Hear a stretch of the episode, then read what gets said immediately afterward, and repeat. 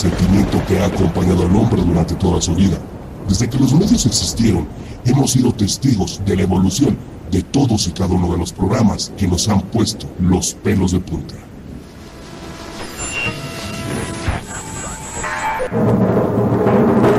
El monje loco.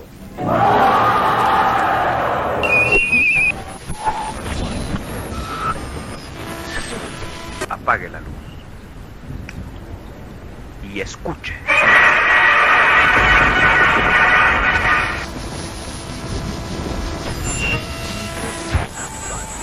Llegó la hora.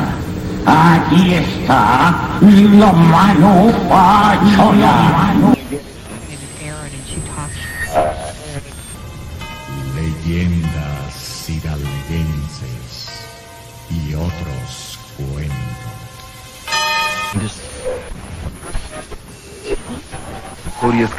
Del más allá, de lo desconocido, de lo sobrenatural.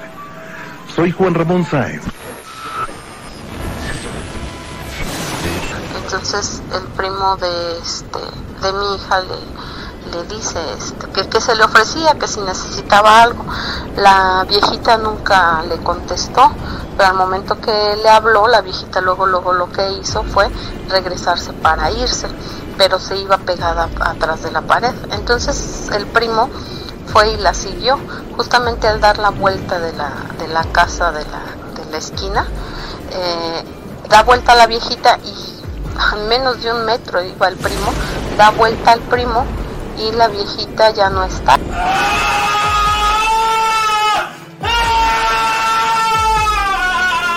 Bienvenido a una nueva era en programas sobre relatos sobrenaturales. Estás a punto de vivir un encuentro entre lo sobrenatural, el misterio y la realidad. Estás a punto de entrar a Radio Horror.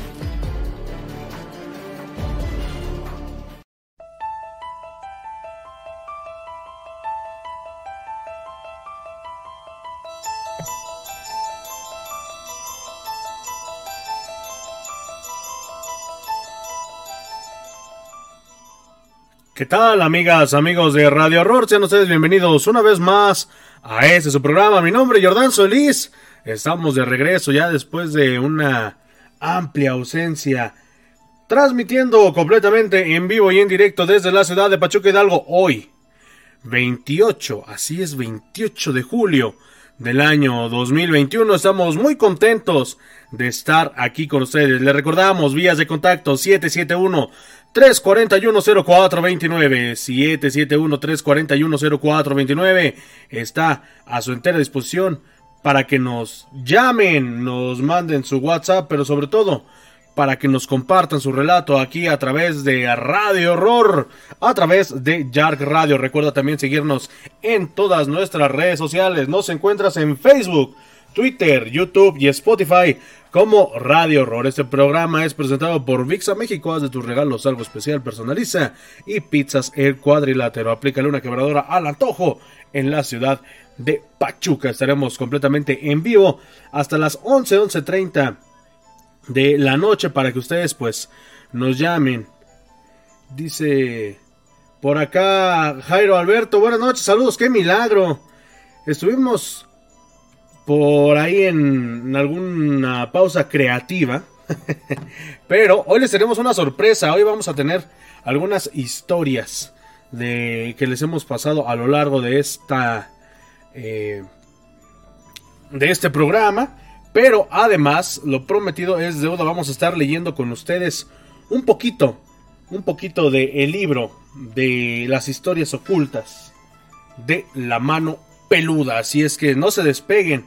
Vamos a estar leyendo aquí este este libro con ustedes. Además de que también próximamente estaremos leyendo el de posesiones demoníacas y el origen del mal del maestro Eric Soham, a quien le mandamos un saludo enorme. Son exactamente las 10, las 10 de la noche con 5 minutos. Vamos a arrancar este programa con un poquito de terror. Esperamos contar con todas las historias de todos y cada uno de ustedes para poder nutrir este, este programa y hacerlo más grande ya después de tres años de estar con ustedes. Hoy, hoy marca el inicio, el inicio de una nueva era aquí en Radio Horror. Ya estaremos con ustedes todas las semanas, así que no se lo pierdan aquí a través de Yarg Radio y la gente también que nos escucha a través de Spotify. Así que, pues vamos, vamos a arrancar esta, esta noche, esta noche con este programa. ¿Alguna vez ustedes han escuchado algunos ruidos? Algo que... No sé. Algo que les diga que algo no va bien en su casa o que estén durmiendo y que de repente se escuche algo. Vamos a escuchar esto que se llama Los ruidos de ultratumba.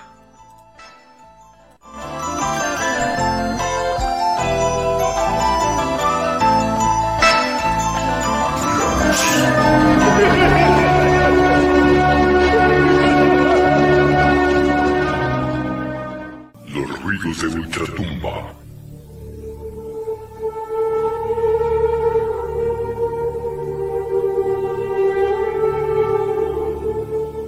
Don Pedro Olivares era un minero muy rico, dueño de la mina Santa Úrsula. Tenía acciones en las minas de San Buenaventura y El Cristo. Vivía solo en una gran finca de la calle principal, en la Real de Minas de Pachuca. Corría el año de 1790, cuando el rico minero mandó llamar a su sobrino que vivía en la Ciudad de México para que lo atendiera, pues desconfiaba de todos creyendo que lo iban a robar.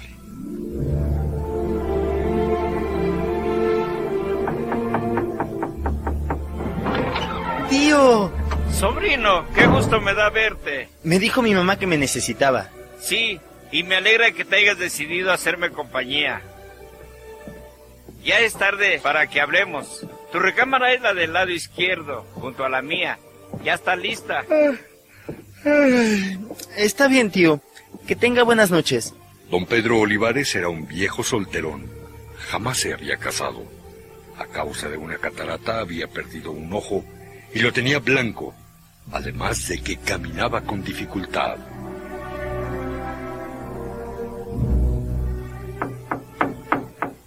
Tío, le traigo su desayuno. Así pasaron dos años.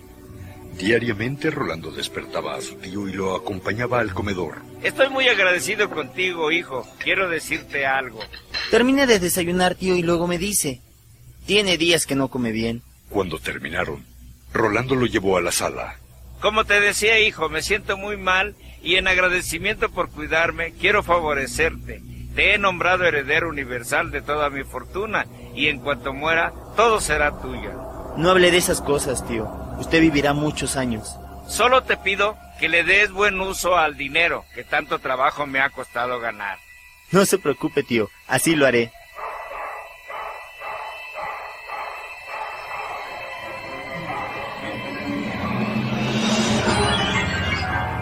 Pasaron los días y don Pedro sufría de malos sueños. Le daban pesadillas. ¡No! ¡Oh! Al escucharlo, Rolando entraba a su recámara a despertarlo. Tío, tío. ¿Qué le pasa, tío? Despierte. ¡Ah, qué susto! Uf, ya pasó. Si quiere me duermo junto a usted. Gracias, hijo. Vete a dormir. Al otro día pasó lo mismo, por lo que Rolando formuló un plan para que don Pedro muriera pronto. Esa noche, al escuchar las quejas del anciano, abrió la puerta con cuidado y lo vio durmiendo. Apagó las velas y se envolvió con una sábana blanca. Corrió las cortinas para que con la luz de la luna pareciera un fantasma. E hizo ruidos arrastrando los pies. Y se quejó suavemente. Ay, vengo por ti. Don Pedro al mirar aquella figura quedó petrificado. Ave María Purísima, ¿quién eres? Vengo del otro mundo a llevarte. Al ver que el fantasma se le acercaba, don Pedro lanzó un grito de terror. ¡No! ¡Vete de aquí! El hombre no resistió y se desmayó. Rolando salió de la habitación. Otro susto más fuerte y su corazón reventará. Al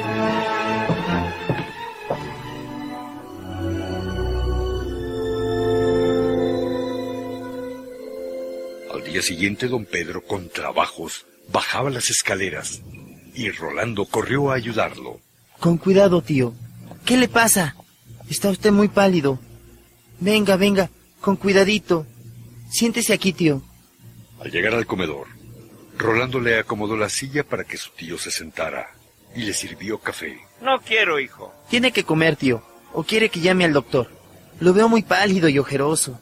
Don Pedro, reviviendo el momento de espanto con todo detalle, relató a su sobrino lo que le pasó.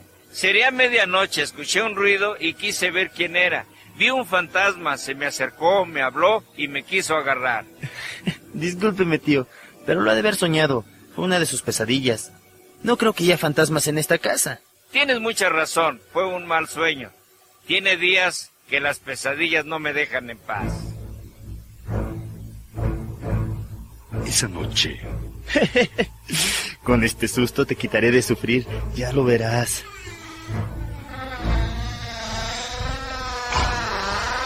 Duerme a pierna suelta. Rolando entró con cuidado. Le apagó las velas y se colocó la sábana blanca. Caminó hacia su tío y lo agarró violentamente. Vengo por ti. Esta vez te llevaré. Don Pedro se desmayó. Rolando se quitó la sábana. Y en esos momentos el viejo abrió los ojos y gritó. ¡Rolando! Don Pedro le gritó a su sobrino para que lo ayudara, pero Rolando pensó que lo había descubierto. Sí, sí soy yo. Y si no te moriste del susto, de todas maneras te vas a morir. Con un atizador de la chimenea lo golpeó varias veces en la cabeza. Muérete, maldito. Muérete.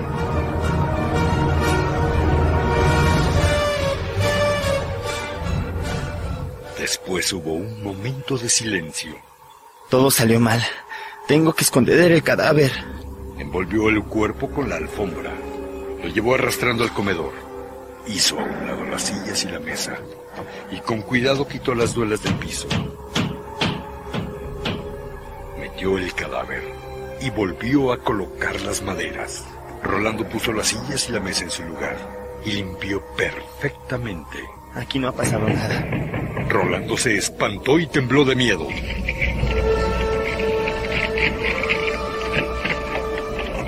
Rolando quedó de una sola pieza al ver a los soldados del rey. Bu- buenas noches. Este, ¿Qué se les ofrece? Recibimos una queja de los vecinos que escucharon golpes y gritos dentro de la casa. Este, sí, sí, sí, fui yo. Me, me di una pesadilla. Como mi tío salió fuera de la ciudad, me quedé solo y, y sentí miedo. Qué raro. Su tío nunca sale. Tenemos años de conocerlo. ¿Nos permite pasar? Claro, claro, pasen, pasen, pasen ustedes. Los acompañó a revisar la casa. Esta es la recámara de mi tío. Solo falta la ropa que se llevó. La caja fuerte está abierta, miren. Hay dinero, joyas y documentos. ¿Quieren revisar algo más? No es necesario, señor. Nos retiramos y perdonen la molestia. Cuando bajaron al comedor, uno de los guardias se quedó mirando el piso. Rolando lo distrajo. Eh, Está haciendo mucho frío afuera. Siéntense, les prepararé una taza de café. A nosotros nos toca la ronda y cuidamos bien este sector, por órdenes del alcalde mayor, que es muy amigo de don Pedro. Se escucharon toquidos que salían de abajo de la duela.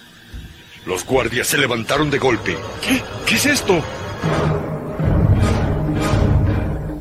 Ha de ser una rata. ¡Sáquenme de aquí! ¡Ave María Purísima! Se apagó el candil. ¡Rápido! ¡Prendan las velas! En la oscuridad, Rolando sintió un viento helado que lo hizo estremecer y lanzó un grito de terror. ¡No! Yo lo maté. No tengo perdón. Rolando se tiró por la ventana. Su cabeza se destrozó contra el piso.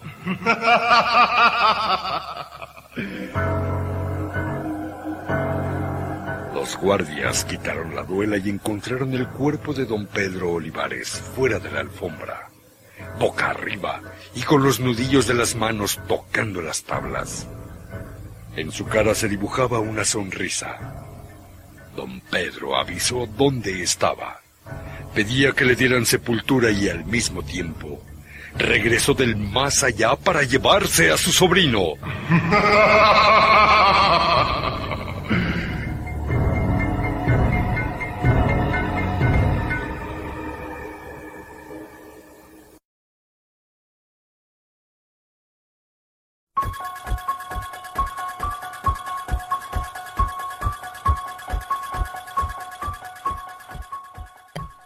Continuamos, continuamos. Gracias por estar aquí con nosotros a través de la señal de Yark Radio. Son exactamente las 10 de la noche con 16 minutos tiempo del centro de México. Estamos completamente en vivo y en directo transmitiendo desde la ciudad de Pachuca Hidalgo. ¿Cómo ven esta historia? Esta historia que nos dice que la ambición puede llegar a ser muy pero muy fuerte. Un joven que queriendo la vida fácil, pues bueno, decide aprovecharse de su tío. ¿Y cuántas veces no hemos, no hemos escuchado algo así? Pero recibió su castigo este joven. 771-341-0429, 771-341-0429, mándanos tu historia, mándanos o llámanos para que seas parte de estas de estas historias que tenemos aquí a través de Radio Horror. Dice por acá, de Castillo, buenas noches. Celia Valencia, buenas noches, señor Solís. Aquí escuchándolo desde Chavarría. Saludos a la gente de Chavarría. Saludos a toda la gente que nos escucha aquí en el bello estado de Hidalgo. Además, la gente que nos escucha aquí en Pachuca. Díganos desde dónde nos están escuchando. Es muy, muy interesante, muy bonito saber hasta dónde, hasta dónde llega esta esta señal de Radio Horror. Son exactamente 10, 18 de la noche. Y pues bueno, vamos a leerles un poquito de lo que es el libro de las historias ocultas de la mano peluda. Ustedes nos lo pidieron, de hecho pensábamos eh, subirlo a nuestro canal de YouTube. Pero, pues, Mejor se los platicamos aquí. Dice, vamos a comenzar este libro de la editorial Planeta.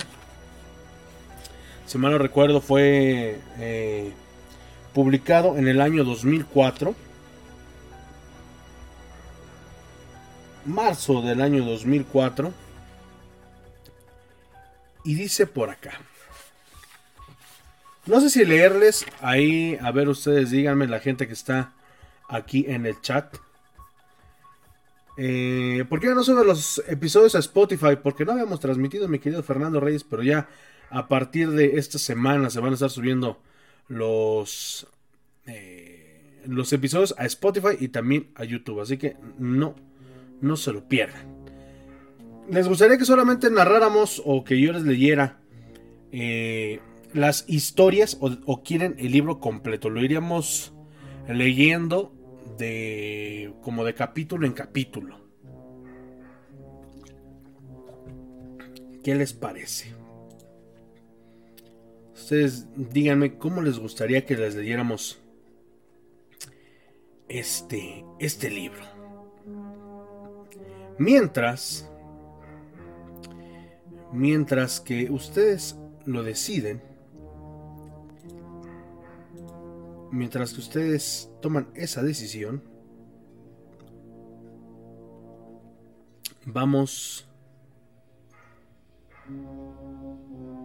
a compartir con ustedes una historia, una historia de Radio Universal viviendo el Día de Muertos.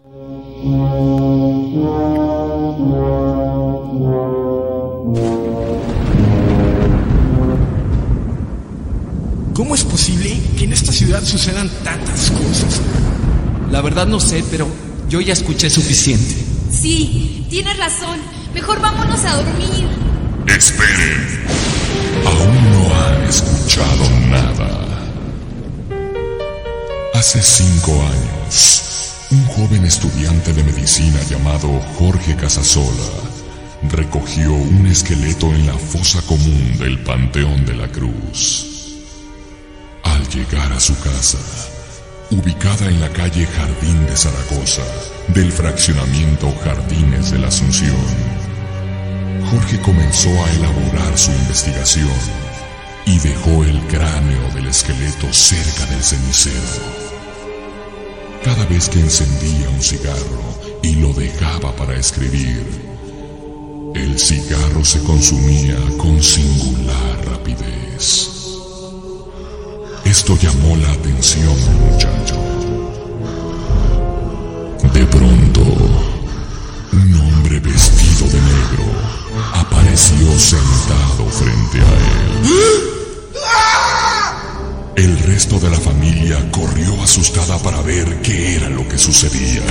¿Qué sucede, Jorge? Te juro, papá, que veo un hombre vestido de negro frente a mí. Te lo juro. No seas mentiroso, Jorge. Te he dicho que no tomes tanto café. Por eso te pasa eso. Además, ten en cuenta que tu mamá está embarazada y no puede tener ninguna clase de sustos. Mejor vete a dormir. Sí, papá. Conforme los días pasaron, la presencia de aquel hombre se sentía cada vez más. Jorge lo veía en todos los lugares, pero no decía nada, pues sabía que no le iban a creer. El hermano menor de Jorge, abrió el vestidor de su recámara en la mañana y vio al hombre mirándolo fijamente. El niño corrió asustado para avisar a sus padres. Jorge, ¿ya viste lo que ocasionaste? En la tarde te llevas ese esqueleto no sé a dónde. Ya no lo quiero ver aquí un día más.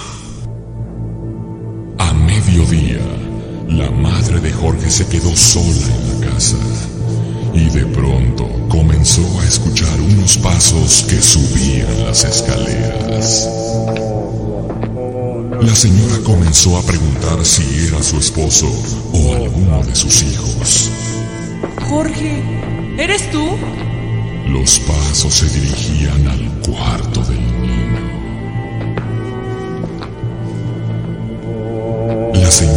comenzó a seguir los pasos y de pronto escuchó cómo abrían la puerta del vestidor.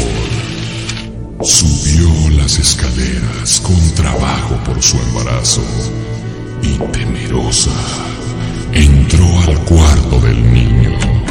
Se dirigió al vestidor y abrió la puerta. No había nadie. La señora se sintió aliviada y cuando miró al espejo, se dio cuenta que el hombre estaba detrás de ella. La mujer cayó inconsciente por el susto que recibió. Pálida y con los ojos abiertos la encontró su esposo. Inmediatamente llegó la ambulancia y dejaron la casa completamente sola. Una hora después, la señora Casasola daba a luz a su tercer hijo en el hospital cuando reciben una visita sorpresiva. Felicidades, hermano, hasta que se te hizo una niña. ¿Cómo supiste? No le he dicho a nadie. Acabo de salir del quirófano. Pues llamé a tu casa hace como una hora y me contestó un hombre. Me dijo que todo había salido muy bien, que era una niña y hasta me dijo su peso. Casi tres kilos, ¿no? Nació hace 15 minutos. Los huesos fueron regresados a la fosa común. Pero a la fecha, la hija del matrimonio Casasola le pregunta a su mamá si puede jugar con el señor de negro en el vestidor del cuarto de su hermano.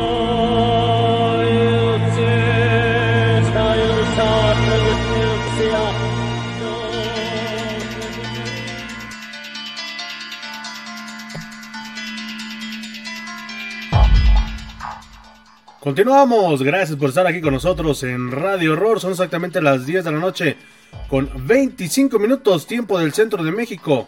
Estamos completamente en vivo y en directo. Y pues bueno, ya muchos de ustedes se han eh, manifestado aquí en el chat. Algunos de ustedes ya nos dejaron. Nos dejaron su opinión. Y pues bueno, vamos a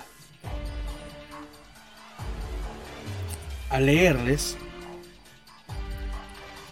el libro de las historias ocultas de la mano peluda completo. Así que vamos a empezar.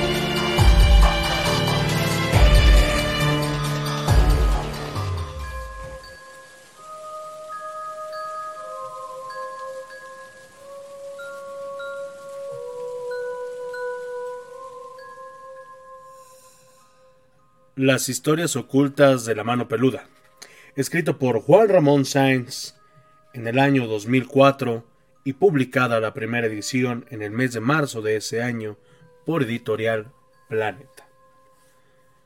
Un encuentro con el más allá. Desde que hallaron muerto a don Lalo Quintero, todas las noches, sin faltar una sola, justo cuando dan las tres de la mañana, la espantosa bruja llega al techo de aquella casa. Sí, la que está junto al dispensario. Ahí se desprende un ojo, después el otro, luego las piernas y por último los brazos.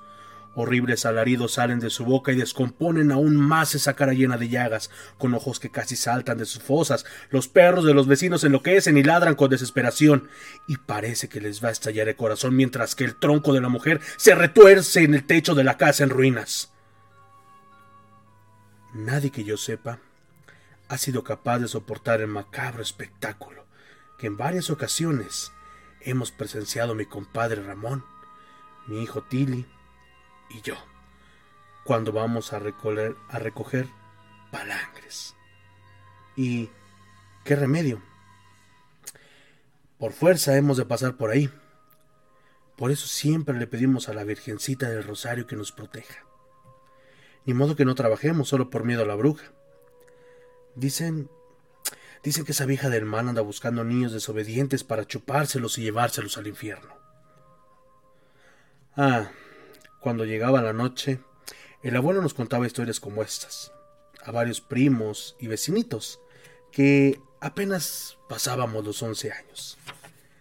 Escuchábamos con los ojos brillantes y los rostros que destilaban admiración.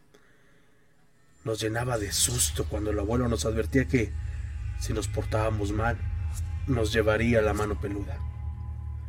Nunca olvidaré aquellas noches tenebrosas que finalizaban cuando doña Tere iba por el chino y la conchis, porque ya era hora de dormir.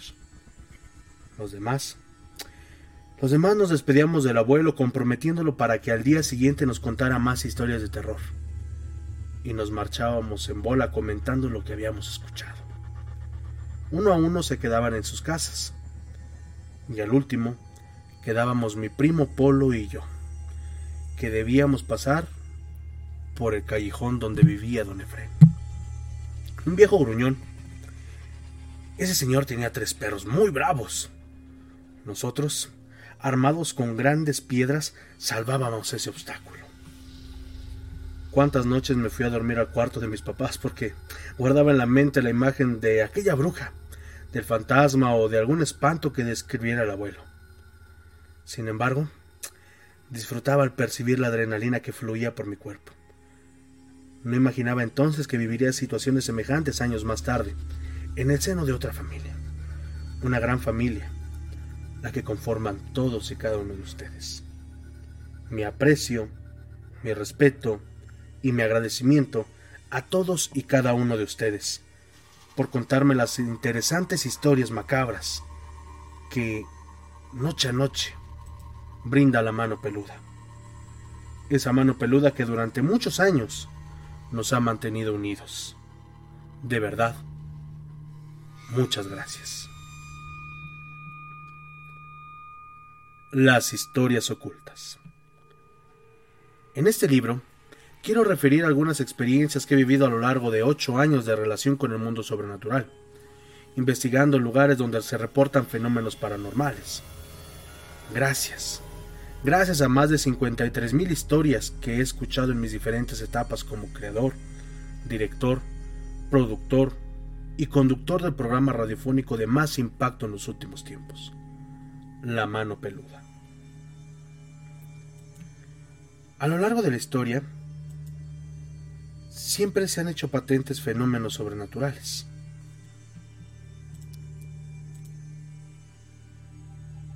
Sin que hasta ahora, en el siglo XXI, el hombre les haya encontrado una explicación. Una explicación convincente y que los haya hecho objeto de estudio en la más alta esfera de la ciencia. Sin embargo, millones de personas ayer y hoy afirman que han sido testigos de fenómenos inexplicables. Tal vez usted haya vivido alguna situación que le llenó de miedo o extrañeza. Quizá contó esos hechos a cierta persona que no le creyó, o bien ha dejado tales hechos en el olvido. Según la parapsicología, todos los humanos como seres energéticos que somos, somos susceptibles de experimentar en cualquier momento inesperado un encuentro con el más allá. El síndrome del espantado. Si bien he asegurado que la mayoría de los fenómenos sobrenaturales no son reconocidos por la ciencia debido a que difícilmente se comprueba, o bien porque al investigarlos no se ha dado explicación concreta. Pero esto no quiere decir que no exista. A lo que a lo que llamo el síndrome del espantado es al hecho de que una persona experimente una o varias circunstancias sobrenaturales que no comprenda, que no encajen en su lógica mental. Sin embargo, la vivencia está presente en esa persona. La crean o no, aparece primero en una etapa de incertidumbre. ¿Estaré loco?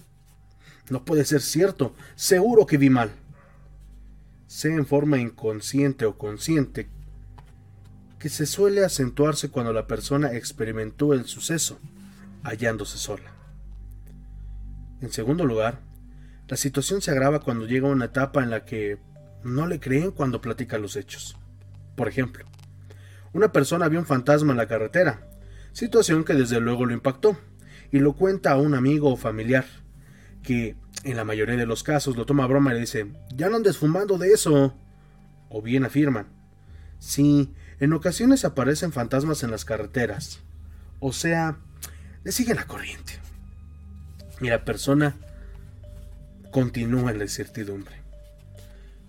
No solo porque trata de entender lo que pasó, sino porque lo tachan de loco y se queda igual, con una angustia que podría durar años.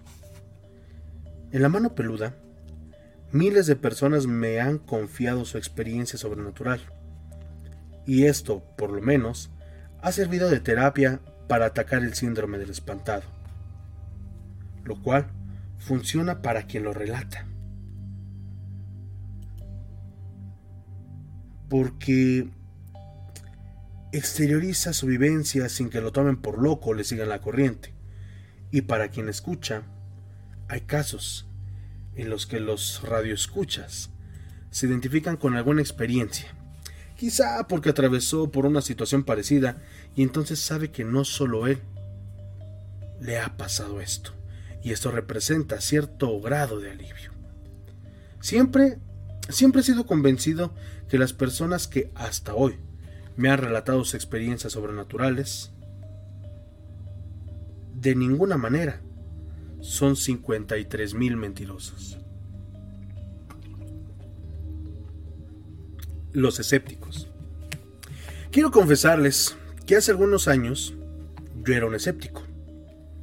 Aunque había vivido situaciones extrañas en su momento, no tuvieron para mí el peso suficiente para llevarme a creer en lo sobrenatural. Pero quienes tenemos contacto con situaciones inexplicables, en una gran desventaja, no poder demostrar la existencia de fantasmas, brujas o duendes. Reconozco el derecho de los escépticos a no creer en lo sobrenatural y los he clasificado en dos grupos. Los escépticos necios, que se rigen por la fórmula del por qué no. Ante todo, Lo que no comprenden ni pueden explicar niegan que exista, pero no saben por qué lo niegan. Usted les pregunta, oye, ¿por qué no crees en brujas? ¿Por qué no crees que las brujas existen? Y responden, ¿por qué no? Y no salen de esa respuesta. También están los escépticos analíticos, que son aquellos que aplican toda la lógica o los conocimientos que tienen a su alcance y se esfuerzan en demostrar la inexistencia de los fenómenos sobrenaturales, aunque no siempre lo logran. Su existencia, a creer generalmente, se sustenta en sólidas bases. Afirman que todo, por extraño que sea, tiene una explicación científica. En ocasiones les doy la razón, y desde mi punto de vista, ese tipo de escépticos no aceptan la existencia de los fenómenos paranormales por cinco razones primordiales. La primera, sí, la ciencia, dicen ellos muy convencidos. Ha hecho posible que el hombre viaje a la luna, ha inventado artefactos llamados computadoras, ha logrado clonar seres vivos. Sería ilógico que no pudiera probar la existencia de seres del más allá. En consecuencia, afirman que los espantos son creencias de incultos o cosas que inventan los abuelos para asustarnos. La segunda, afirman que el hecho de que una persona perciba situaciones sobrenaturales o que no tienen explicación es una consecuencia directa de, su, de un estado de alteración mental que debería ser atendido por un especialista. La tercera, los que sostienen que no se puede creer en fantasmas en pleno siglo XXI. Que eso no es para nosotros, pues los espantos son cosas de la gente de antes. Aunque hoy en día, sobre todo en las grandes ciudades, llevamos una vida tan acelerada que no nos damos cuenta de muchas situaciones extrañas que acontecen a nuestro alrededor. ¿Se habrán dado cuenta que nos hemos olvidado de contar nuestros sueños? A diferencia de las personas que viven lejos de estos ámbitos estresantes y que todavía se dan tiempo y disfrutan el placer de observar las estrellas o analizar situaciones que pasan en su entorno. Cuarta, hay quienes aseguran que lo sobrenatural consiste únicamente en leyendas o historias inventadas para el cine o puras charlatanerías. Pero bien sabemos que a lo largo de los tiempos han existido auténticos brujos, chamanes, hechiceros, grandes maestros de la magia, investigadores serios, expertos en fenómenos sobrenaturales, científicos inalcanzables que se empeñan en descifrar las incógnitas del oculto, verdaderos parapsicólogos, hombres y mujeres de fe comprometidos con sus creencias, capaces de combatir en una lucha espiritual con seres del más alto nivel y respetables estudiosos del mundo paranormal. Aunque también desde hace siglos han existido y hemos encontrado charlatanes y vividores que abusan de la ingenuidad de las personas. Falsos profetas e investigadores que no investigan porque no saben cómo hacerlo. Los que etiquetan cualquier situación extraña como sobrenatural porque no cuentan con lo más elemental, con el conocimiento del método científico y solo quieren lucrar con el dolor y las necesidades espirituales de las personas. Incluso se creen seres dotados de poderes, pues desconocen lo que afirman y los grandes maestros de la parapsicología que el hombre, por el solo hecho de serlo, no es capaz de realizar actos de desalojo mágicos ni curativos. Necesariamente tiene que ser asistido por un ser superior. En el caso de que esta asistencia sea de seres de luz, estos se alejarán en cuanto la soberbia, la avaricia y la vanidad toquen sus corazones. Hay también falsos poseedores de la verdad absoluta que aseguran encontrar fantasmas donde no existen. Y no falta aquellos que, cuando se les manifiesta una verdadera entidad oscura, salen despavoridos por la falta de fe, experiencia y conocimiento. Y hay los que ufanan de sanar el SIDA o el cáncer con solo mentalizarlo. Los que venden milagros por kilo o la presencia de Dios. También los que se someten a sus actuaciones, a las leyes del ego y de la ambición. Estos últimos son responsables directos de que mucha gente no tome con la debida seriedad los fenómenos sobrenaturales. Y esto, en consecuencia, provocan incontables, que incontables personas se conviertan irremediablemente en escépticos. Quinta.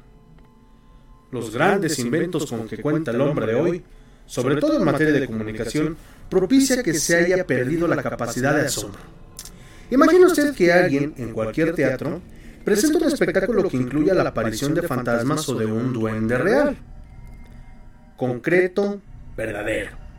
Seguramente el 99% de los presentes no lo va a creer y asegurarán que se trata de un truco bien elaborado. Y desde luego contará con el respaldo de que hasta ahora nadie ha logrado realizar eso. Para mí sería muy fácil crear falsos testimonios, historias, sonidos, fotografías o videos que simulen situaciones sobrenaturales. Pero con esto solo lograría atentar contra el trabajo y el esfuerzo de los que día con día luchan por encontrar una explicación a lo que hasta hoy es inexplicable. Y contribuiría a la burla y el engaño que apunta a quienes padecen situaciones extrañas, que tal vez los tienen al borde de la desesperación o de la locura. En consecuencia, me sumaría a las filas de la charlatanería y falsos investigadores que solo se llenan los bolsillos. Gracias a esas fantasías y mentiras, y arrostraría el peligro de cometer algún error que provocara que el día menos pensado se me cayera el teatrito, como le ha ocurrido a varios famosos del absurdo. Bienvenidos creyentes, bienvenidos amigos escépticos. Lo que aquí presento forma parte de las situaciones extrañas y aún espeluznantes que he vivido dentro y fuera de mi programa de radio La Mano Peluda. Si alguna historia se parece a la que usted vivió o sigue viviendo, es pura coincidencia. En usted queda creer mis historias o no. Respeto su decisión y agradezco que me dé la oportunidad de demostrar parte de mi experiencia con el más allá. Advertencia. Desde la aparición del hombre sobre la Tierra existe la inquietud de descubrir y saber cada vez más del mundo que nos rodea. Hoy en día, gracias a esta inquietud, podemos disfrutar de infinidad de descubrimientos e inventos, pero a veces a los seres humanos nos ciega la vanidad. Pensamos que conocemos todo y se nos hace fácil explorar cualquier área sin el debido respeto y la menor precaución. En el mundo sobrenatural, esta gana de aventurarse a lo desconocido puede representar riesgos si no se conoce la materia o si no se es guiado por alguien que sepa de energías. Y si la curiosidad va acompañada de un desafío o de falta de respeto, puede desencadenarse una verdadera pesadilla.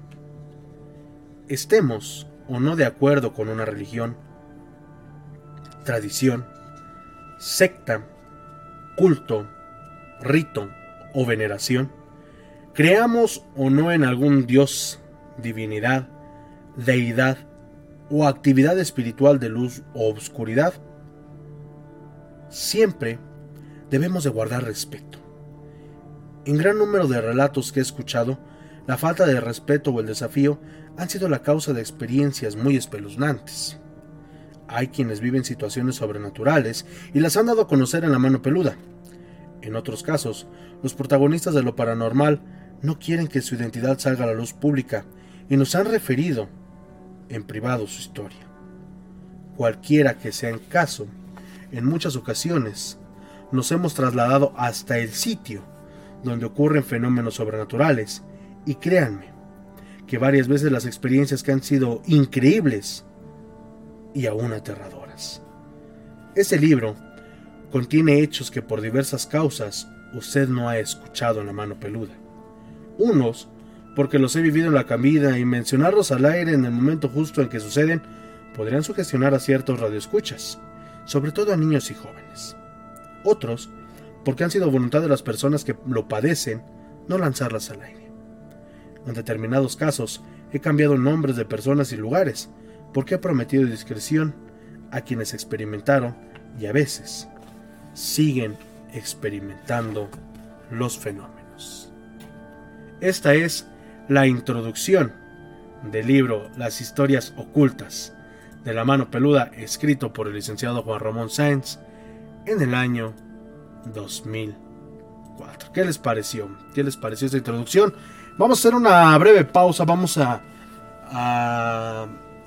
compartir con ustedes una leyenda hidalguense más. Porque ya comienzan los relatos. Ya comienzan las historias.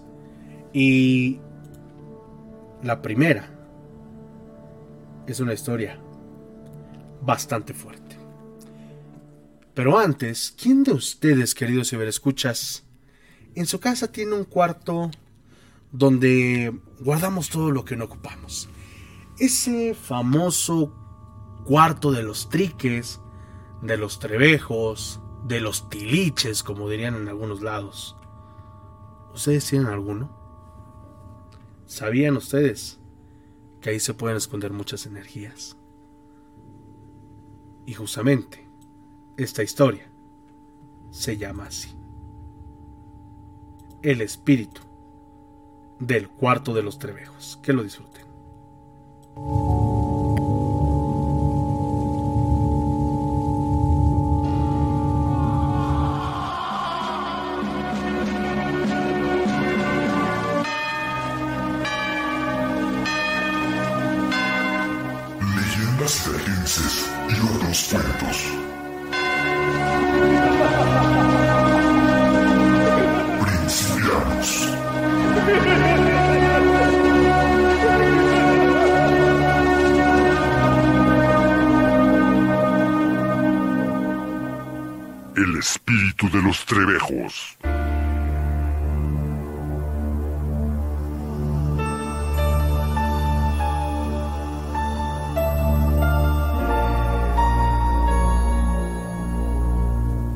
Hace algunos años, digamos en 1983, del lado oriente de la ciudad de Pachuca, a un costado del cerro de Paricutín, empezaron a construir varios condominios de la colonia 11 de Julio, conocida como la Unidad Minera.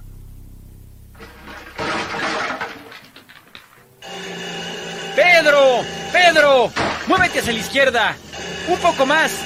Ahí está bien. Cientos de trabajadores urbanizaban la zona removiendo el cerro, que sale a la colonia La Raza.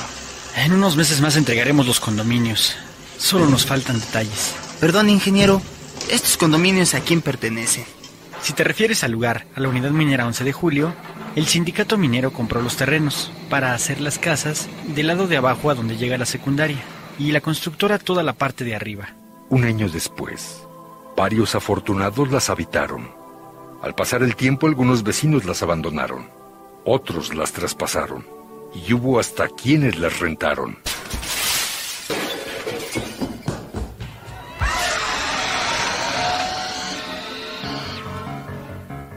¡Agárralo, agárralo! ¡No lo dejes ir! Se juntaban pandillas de jóvenes sin oficio que se dedicaban a tomar y a golpear a quienes pasaban por el lugar.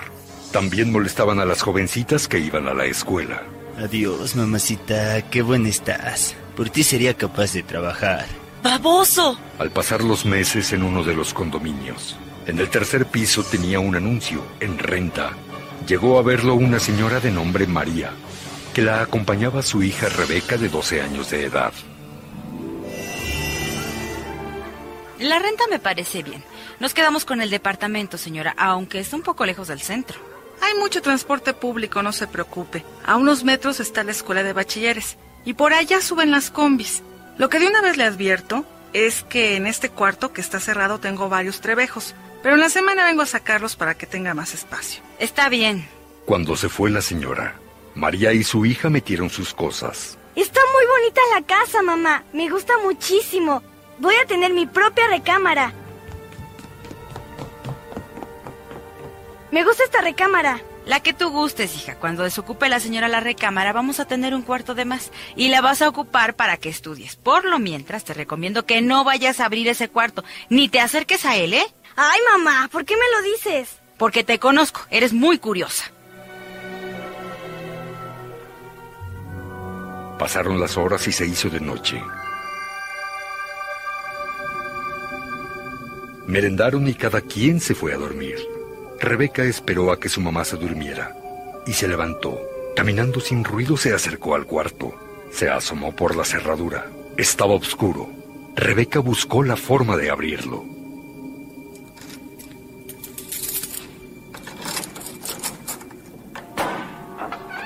Temblando con la mirada recorrió el cuarto. Había muebles viejos, papeles, basura y telarañas. De pronto... Se cayó un espejo que se hizo mil pedazos. La niña quedó petrificada y sintió un aliento en los oídos. Y un lamento que la hizo estremecer de pies a cabeza. Rebeca con mucho miedo salió corriendo y se metió a la cama cubriéndose la cara con las cobijas. No pudo dormir, pensando en lo que le había sucedido, hasta que el sueño la venció.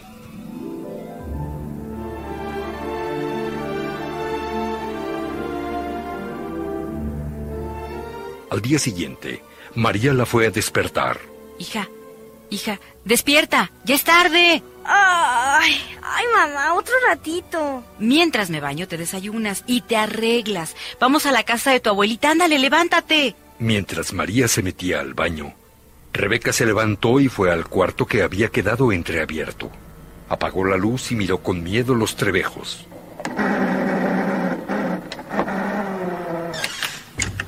Rebeca sintió mucho escalofrío y estuvo a punto de desmayarse cuando sintió que le soplaron al oído.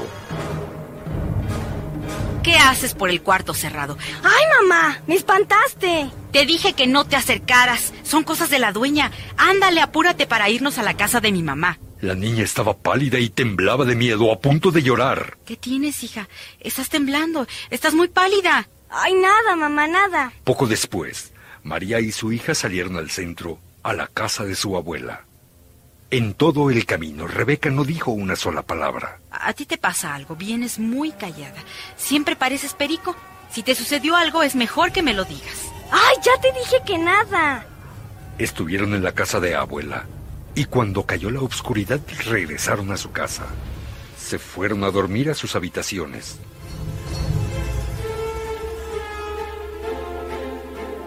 Cerca de la medianoche, Rebeca escuchó un ruido que la hizo saltar. Váyanse de aquí. Rebeca lloró de miedo y se cubrió con las cobijas. Se las fueron jalando poco a poco, dejándola descubierta. Rebeca corrió al cuarto de su madre. Mamá, mamá, abrieron la ventana de mi cuarto y escuché voces y risas. Vámonos de aquí. Cálmate, hija. Por favor, a mí también ya me pusiste nerviosa. Mañana nos vamos. Váyanse de aquí. Déjennos en paz. Ave María Purísima. Huyeron de la casa y se refugiaron en la casa de la abuela. Cuando estaban allá, Rebeca le confesó a su mamá que había abierto el cuarto de los trebejos y que ahí estaba un espíritu. Y al abrir, salió.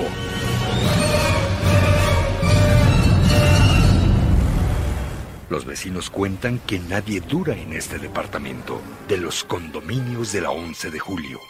Quien lo renta, al otro día sale espantado. Si usted va a rentar un departamento en la colonia 11 de julio, tenga mucho cuidado.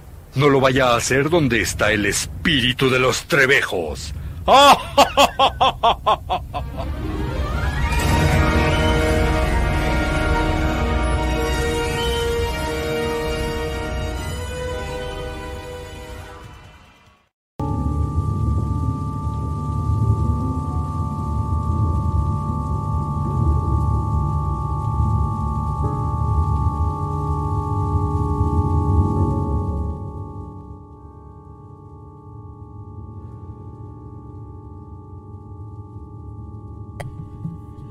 ¿Saben qué es lo que más me sorprende de este caso?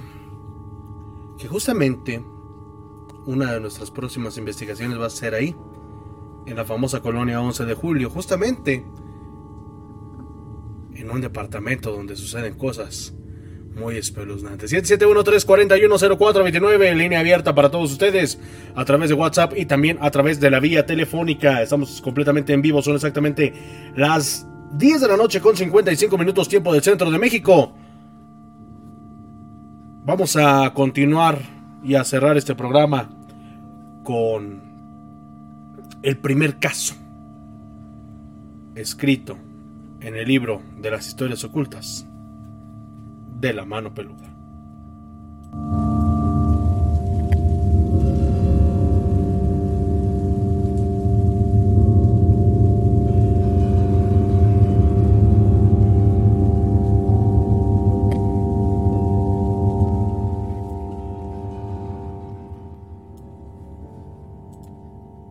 La endemoniada. Una tarde de diciembre recibí en mi oficina una llamada desesperada de doña Lupe, quien aseguró que desde hacía varios meses su hija Rita acostumbraba a jugar con la Ouija, y el comportamiento de la muchacha había cambiado paulatinamente, llegando al extremo de golpear a su madre y amenazar a sus hermanas y a su padre, esto con un cuchillo en mano. Le practicaron varios estudios clínicos, físicos y mentales, que revelaron que Rita estaba clínicamente sana, por lo que optó pedir la opinión de una vecina que practicaba el espiritismo. Al ver a Rita, la vecina se espantó y le dijo a su madre que la joven estaba endemoniada y que tendrían que exorcizarla. Agregó que ella no podía ayudarla y jamás volvió. Doña Rita y su marido, angustiados y confundidos, se echaron en busca de un curandero que les habría recomendado y lo llevaron ante su hija, que en ocasiones se ponía tan mal que tenían que amarrarla a la cama. Al llegar al cuarto de la joven, el curandero encendió un anafre y comenzó a practicar una limpia a la muchacha, para lo cual pidió a la familia que los dejaran solos. Pasaron unos diez minutos y se escucharon unas horribles carcajadas. Era una voz gruesa y muy cavernosa, como de una bestia. Jamás lo habían escuchado en su casa. A la vez, hubo un estruendo terrible, como si se destruyeran los muebles de la habitación. Llenos de angustia y pánico, los padres de Rita se dirigieron a la habitación y al abrirla, encontraron a su hija saltando en la cama y carcajeándose burlonamente con la espeluznante voz. En las manos teñidas de sangre sostenía mechones de cabello y no cesaba de proferir toscos insultos contra el curandero. Ahí tienen a su gallo, tráiganme otro, porque este pendejo no sirvió para nada. el curandero se hallaba inmóvil en el piso, quemándose porque el anafre encendido que estaba abajo de él. Su cabeza casi no tenía cabello, pues Rita se lo había arrancado a tirones. Como pudo, la pareja lo sacó de la recámara. Arrastraron el cuerpo del hombre y luego cerraron con llave. Asustada la madre de Rita fue por alcohol para reanimar al curandero. Parecía muerto. Minutos más tarde reaccionó y profirió terribles gritos. ¡Es el diablo! ¡Es el diablo! Sangrando de la cabeza y muy golpeado, no hizo caso de las preguntas que le hacían, salió enloquecido, olvidando incluso sus pertenencias, para nunca volver. Doña Lupe y su familia se vieron como al principio sin saber qué hacer o a quién acudir, viendo la impotencia y el terror por lo que le ocurría a su hija Rita. Confieso que abrigué dudas en cuanto a lo que doña Lupe me relató pero no puedo negar que estaba muy impresionado, sobre todo por la forma desesperada en que decía las cosas, con momentos que su voz era interrumpida por la angustia y el llanto. Esto generó en mí un enorme deseo de que se tratara de una enfermedad y no de la presencia de un ser maligno. Es muy difícil que sucedan casos de posesión, según las estadísticas de expertos exorcistas, de cada 200 personas reportadas como poseídas, solamente un caso es auténtico. Y es que ciertas alteraciones mentales como la personalidad múltiple o un síntoma esquizoide pueden confundirse fácilmente con un caso de posesión. Los verdaderos exorcistas atienden siempre la posibilidad de una posesión, pero hay signos específicos que presentan quienes tienen ese tipo de problemas entre los que destacan, que hable una lengua o dialecto nunca antes aprendido por el poseso, que su vientre o la garganta presenten inflamación temporal o permanente, que presente repudio total contra imágenes divinas, agua bendita, oraciones o rezos, y las manifieste en forma agresiva y violenta, que duerma y coma muy poco, que no moleste la luz, que sean desagradables su aliento y su humor corpóreo, que, en ocasiones, en el sitio donde se encuentran las personas se registra una notable baja de temperatura, que después de cada crisis el presunto poseso no recuerde nada y que presente pérdida de energía y cansancio.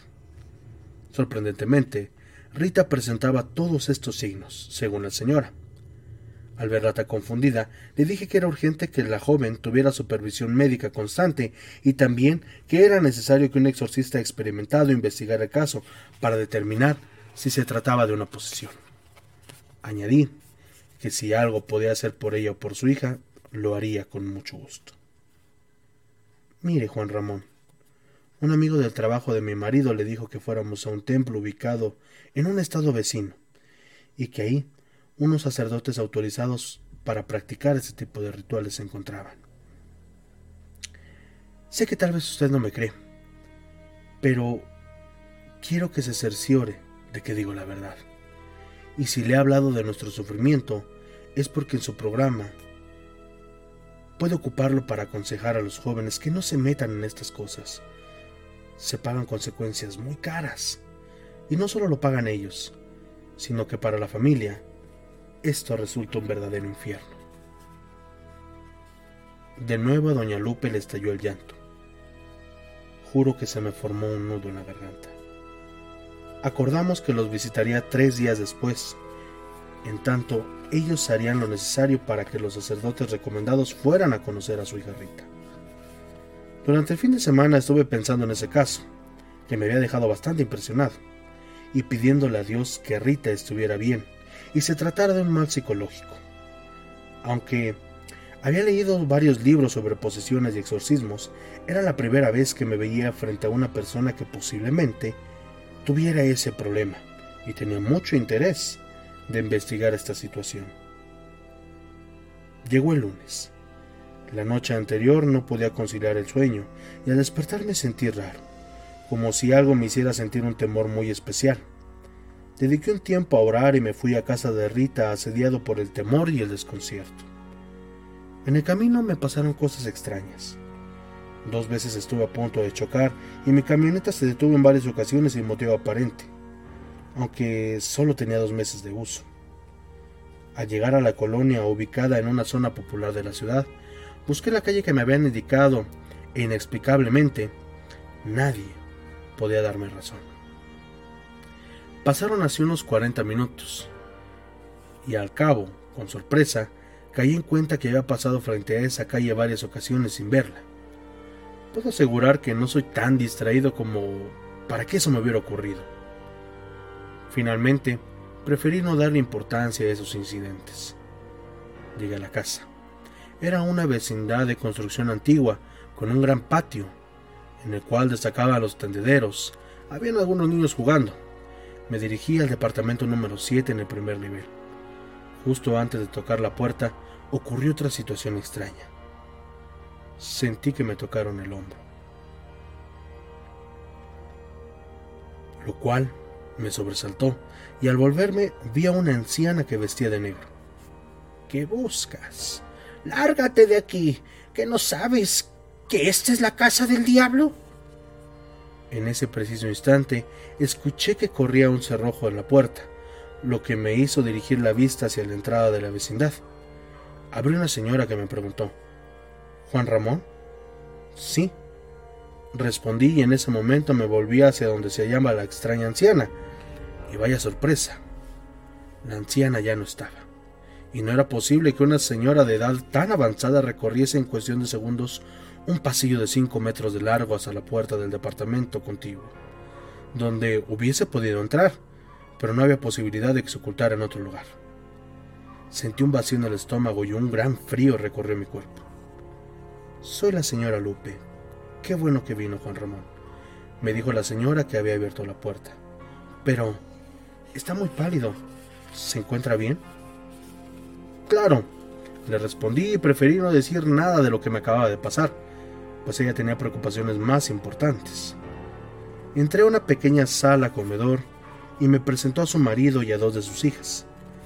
A tres señores familiares de ellos también. Sentí una sensación de miedo y de angustia. La cabeza comenzó a dolerme. Doña Lupe me ofreció un té y en ese momento ella y su marido se soltaron llorando. Entrecortadamente mencionaban que ya no sabían qué hacer. Llevaban semanas durmiendo de dos a tres horas. De verdad se veían bastante demacrados. ¿Y Rita? ¿Cómo se encuentra? pregunté. Muy mal, respondió el marido. Acaba de irse el doctor que vino a revisarla. Anoche le pusieron inyección para que durmiera porque día y noche permanece despierta. En ese instante llamaron a la puerta. Eran dos sacerdotes que por primera vez visitaban a Rita. Mencionaron que no habían acudido antes porque encontraron obstáculos para concretar la cita. Pidieron que las dos hermanas de Rita salieran de la casa porque iban a decir algunas oraciones y en caso de que hubiera posesión, la conducta de la joven podría alterarse negativamente. Preguntaron por los estudios médicos que practicaron a Rita e hicieron saber al matrimonio que iniciarían un periodo de observación y pruebas. En caso de que hubiera una posesión auténtica, inmediatamente comenzarían los trámites para el exorcismo. Los sacerdotes nos pidieron a los presentes que orásemos junto con ellos por la pronta recuperación de la joven, y para hacerlo sacaron una pequeña maleta con estolas y agua bendita, los ejemplares de la Biblia. Uno de ellos se acercó a mí y me dijo yo no sé quién esté ahí adentro, pero dedícate a orar. No permitas que lo que diga o haga te distraiga, y de preferencia, no lo mires a los ojos. Nos explicaron que las posesiones rara vez se dan y son originadas por la presencia de seres infernales que se arraigan en el cuerpo de las personas gracias a alguna acción que les permita la entrada. Dijeron que esto era muy serio y debíamos guardar el mayor respeto y concentrarnos en nuestra fe en Dios, a fin de que el Señor librara de todo mal a la joven y a su familia, e incluso a los presentes. Una vez que estuvimos listos, el padre de Rita abrió la puerta de la recámara y entramos. En la habitación reinaba un completo desorden. Olía un poco a humedad y otro poco a putrefacción. El ambiente era pesado y en la cama dormía una joven de unos veinte años uno de los sacerdotes indicó a los dueños de la casa que la despertara para platicar con ella. Rita despertó y mostró extrañeza de que estuviéramos todos en su habitación. ¿Quiénes son estas personas? ¿Por qué están aquí? preguntó. Vienen a visitarte porque te van a curar, hijita, le dijo su madre, y siguió platicando con ella en voz baja mientras los sacerdotes se disponían a rezar el Santo Rosario. Rita daba de impresión de ser una persona normal. Su mirada era imprecisa y sus movimientos eran un poco torpes, quizá porque acababa de despertar. Uno de los sacerdotes se acercó a ella y le preguntó ¿Cómo te sientes? Bien, respondió Rita. Mira, hija, yo soy el padre Germán y él es el padre Anselmo. Sabemos que estás enfermita y vamos a pedirle mucho a Dios que te cures pronto y vayas nuevamente a la escuela y hagas todo lo que te gusta. Pero necesitamos que pongas mucho de tu parte. ¿Nos vas a ayudar? Sí, padre. Tengo sed. La madre de Rita fue por agua mientras el papá acomodaba unas almohadas para que la joven se recostara. Todo parecía normal, y yo hubiese podido asegurar que tenía frente a mí a una persona que quizás padecía una alteración nerviosa que la obligaba a reaccionar en forma extraña. Pronto me di cuenta que no era así. Rita se puso cómoda. Estaba tranquila. De pronto bajó la cabeza y la mantuvo así unos momentos. Cuando levantó el rostro, sus facciones habían cambiado. El cambio se notaba sobre todo en la mirada. Tenía la cara algo inclinada hacia abajo y dirigía la mirada hacia nosotros con una penetrante forma de mirar a cada uno de los presentes. En ese instante, los demás estaban distraídos, esperando a la mamá de Rita que había ido por agua. Creo que fui el único que se percató del cambio de la joven. Me volví hacia el padre Germán, llamé su atención y con la mirada le indiqué que viera a la joven. De inmediato el sacerdote dijo, Prepárense, vamos a empezar. Y rápidamente él y el padre Anselmo se colocaron las estolas y fueron a un rincón donde hablaron de algo que no escuchamos. No sé si eran mis nervios, pero la habitación comenzaba a ponerse fría mientras que Rita callada y misteriosa, continuaba observándonos. En un momento su mirada se concentró en mí. Me puse más nervioso ante su manera de mirar, rara y desafiante. Para romper la tensión, se me ocurrió sonreírle. Qué impresión tan grande cuando con voz cavernosa y grave me dijo, ¿De qué te ríes, pendejo? En ese momento, su mamá entraba al cuarto con un vaso de agua y viéndola actuar de ese modo se dirigió a ella. Rita, hija, ¿qué te pasa? Tranquilízate, todo va a estar bien. Rita la ignoró y continuó viéndome con actitud enfurecida. Yo había tenido la experiencia de platicar con personas que presentaban problemas de personalidad múltiple, aunque nunca con ese cambio de voz tan drástico, y pensé que el suyo era uno de estos casos. No sé cuánto habrá sufrido para hacerle esto a esta joven, pero si le pides perdón al Maestro Jesucristo, Él te perdonará. No se lo hubiera dicho. Esto originó una de las más grandes impresiones que he tenido en mi vida. Increíblemente, sin hacer esfuerzo propio, es decir, sin apoyarse de brazos ni piernas, acostada sobre la cama, algo que todavía no entiendo, qué fue lo que la empujó hacia arriba y la arrojó de su cama, hasta cosa de un metro de donde yo me encontraba. Cayó de pie. Y al hacerlo, un indescriptible frío se apoderó del lugar con una cara todavía más desfigurada y voz cavernosa, y un asqueroso aliento me gritó Cállate, hijo de la chingada, porque si no, voy a matarla a ella, y a ti, y a todos estos pinches entrometidos. Al final, al final soltó una escalofriante carcajada. Uno de los familiares se abalanzó sobre ella y la tiró al suelo, al mismo tiempo que le extendió uno de los brazos y se arrodillaba sobre él ante el asombro de todos, Rita, o quien estuviera dentro de ella, con el brazo que tenía pegado al suelo y sobre el brazo del hombre que fácilmente pesaría unos 90 kilos, lo levantó y lo estrelló contra la pared que estaba a dos metros de distancia. En ese instante, el padre Germán se quitó la estola y colocó la cruz del bordado sobre la frente de la joven, al mismo tiempo el padre Anselmo invocaba a Dios, lo que provocó que la joven soltara un fuerte alarido. Después se tranquilizó. Entre todos cargamos a Rita y la llevamos a su cama. Emitía gruñidos semejantes a los de un cerdo y con un fuerte olor a podrido que la envolvía. Enseguida, los sacerdotes nos pidieron que saliéramos de la habitación, la cerráramos e hiciéramos oración mientras ellos permanecían en la recámara. Ya en la sala, y sin habernos repuesto de la impresión. Rezamos el Santo Rosario, que en ocasiones interrumpían algunos ritos de Rita y su horrible voz que nos decían ¡Ya cállense, malditos! ¡Cállense, perros malditos! Porque de todas maneras me la voy a llevar. Transcurrieron unos cuarenta minutos para que terminásemos de orar y en ese momento ya no se escuchaba nada dentro de la habitación. Ninguno de nosotros hizo comentario alguno. Creo que estábamos todavía muy impresionados e intrigados por lo que sucedía en la recámara. Aproximadamente 30 minutos después, nuestro silencio fue interrumpido por los sacerdotes que salían del cuarto.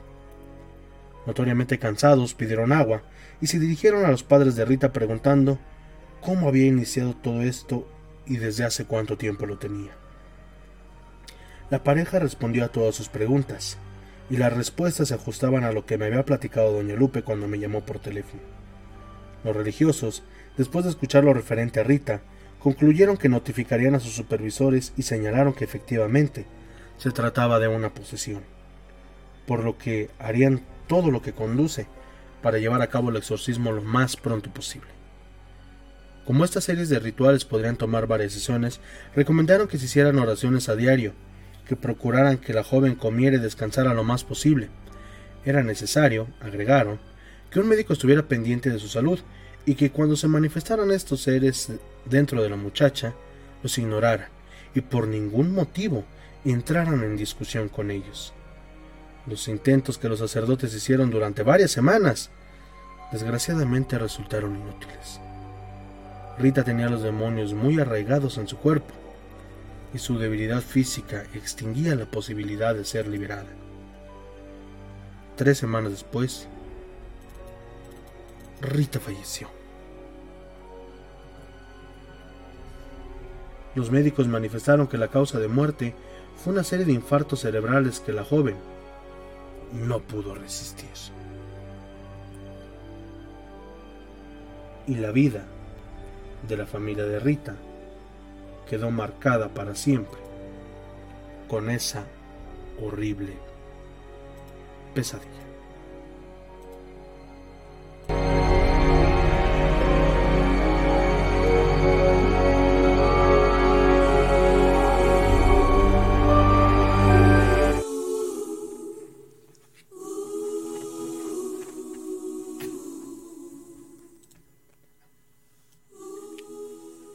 Vaya, qué impresionante historia esta que acabamos de leer aquí con ustedes en Radio Horror. Una historia que probablemente muchos de nosotros hemos pasado, probablemente muchos nos las hemos callado, pero todas y cada una de ellas quedan en la memoria de quienes las viven. Como bien lo menciona Juan Ramón Sáenz en su libro, no hay que tener miedo por ignorancia, por el cómo nos tachen. Es importante saber que no estamos solos. Es importante también saber que las cosas pasan por algo. Es por eso queridos escuchas que aquí está Radio Horror. Para compartir con ustedes, escucharlos y sobre todo, darle una explicación a este encuentro entre lo sobrenatural, el misterio y la realidad. Muchísimas gracias, gracias de verdad a todos los que nos acompañaron a lo largo de este programa. Recuerda seguirnos en todas nuestras redes sociales, Facebook, Twitter, YouTube y también en Spotify. Recuerda también que tenemos una cita todos los miércoles en punto de las 10 de la noche, hora, hora del centro de México, a través de Facebook Live. Mi nombre, Jordán Solís, agradeciéndoles como siempre que nos hayan acompañado en esta emisión. Esperando contar con ustedes en la próxima. Pero sobre todo recuerden, sean felices donde quiera que estén y llévense una sonrisa. Son gratis. Que tengan una excelente noche. Hasta la próxima.